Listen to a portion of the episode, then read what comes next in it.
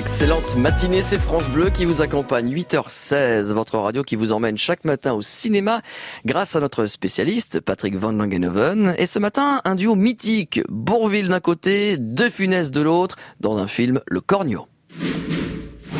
L'étoile de l'été. Le Cornio de Gérard Houry avec Louis de Funès et Bourville. Antoine Maréchal, au volant de sa deux chevaux, part en vacances en Italie, où il espère profiter du soleil et des nanas. Place de la Concorde, manque de chance, il rentre en collision avec la Rolls de Saroyan, directeur d'une société d'import-export.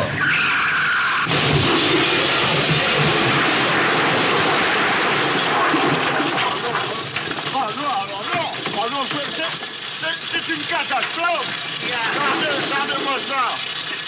Qu'est-ce qu'il y a? Qu'est-ce qu'il y a? Qu'est-ce qu'il y a? Qu'est-ce qu'il y a? Je vous dis, qu'est-ce qu'il y a? Forcément, les vacances tombent à l'eau et finit la virée estivale. C'est la débandade. Saroyan cache des activités beaucoup moins honorables derrière sa vitrine respectable. Il propose idée de génie à notre brave type insoupçonnable de convoyer une Cadillac direction l'Italie. À quelque chose malheur est bon, dit le dicton. C'est donc dans une superbe voiture qu'Antoine se lance sur la route.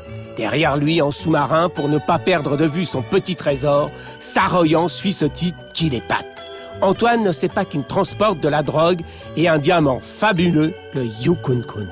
Il découvre la supercherie et surtout qu'il ne sera pas le dindon de la farce. C'est donc en France, chez ses amis gendarmes, que l'affaire trouvera son épilogue après une course-poursuite mémorable dans le petit village. Gérard Houry, après l'échec de son projet Le Cargo de la colère avec Yul Brunner, se tourne vers le Cornio. Il s'inspire d'une histoire vraie, celle d'un présentateur télé, Jacques Angevin, arrêté avec sa Buick aux États-Unis. Elle contenait à son corps défendant 50 kilos de la French Connection. Bourville est au sommet de sa carrière et Louis de Finesse en pleine ascension après de Gendarme et Fantomas. C'est le quatrième film qu'ils tournent ensemble. Poisson d'avril en 1984, Le Hussard en 55 et La Traversée de Paris en 1956, avant la Grande Vadrouille.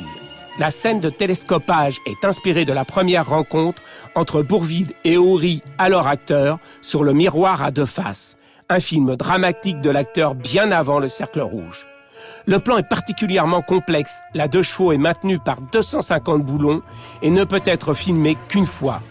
Bourville improvisera la remarque beaucoup moins bien, forcément Louis de Funès fera la grève du masque, trouvant qu'il n'avait pas assez de scène. Bourville, payé trois fois plus que de Funès, demande à ce qu'il soit à égalité en haut de l'affiche. Louis de Funès fera de même pour Coluche plus tard dans l'aile ou la cuisse. Sans avoir vu le film, les Américains proposent d'acheter le scénario pour un remake avec Dean Martin et Jacques Lemmon. Houry et son producteur refuseront. Qu'est-ce que je vais devenir, moi? Eh ben, un piéton, Hein?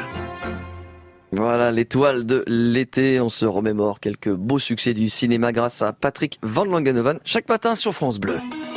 Jusqu'à 9h, France Bleu Matin.